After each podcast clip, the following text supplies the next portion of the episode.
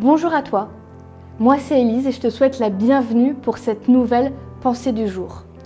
Quelques minutes ensemble pour parler de Dieu, pour réfléchir ensemble. Et aujourd'hui, je te propose qu'on discute de comment Dieu peut te comprendre.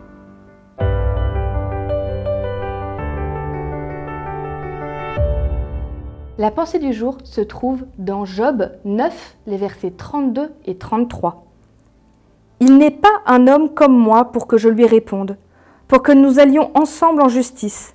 Il n'y a pas entre nous d'arbitre qui pose sa main sur nous deux. La pensée du jour, c'est vraiment aujourd'hui le cri de quelqu'un qui a tout perdu. Il s'appelle Job, on, le trouve, on trouve son histoire dans la Bible, et vraiment, il a perdu ses enfants, quasiment tout ce qu'il possédait, sa santé. Il est tellement malade que même sa propre femme lui dit Mais maudit Dieu et meurt. Il est au bout du rouleau. Tout le monde lui dit T'as dû faire quelque chose de mal, c'est pour ça qu'il y a toutes ces horreurs qui t'arrivent.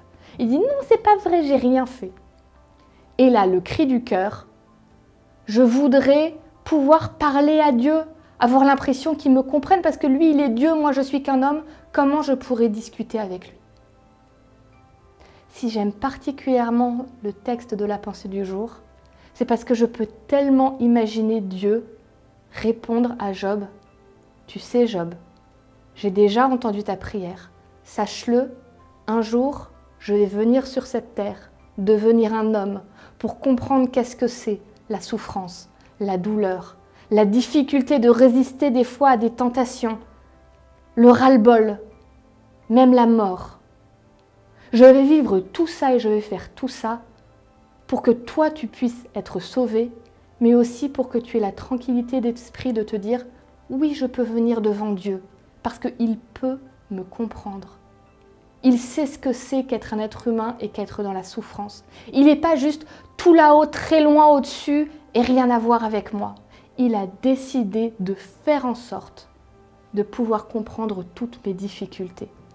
Alors n'aie pas peur de Dieu, n'aie pas peur d'aller vers lui, n'aie pas peur de te présenter à lui avec tout ce que tu as de beau et de magnifique, mais aussi avec toutes tes difficultés, parce qu'il peut te comprendre.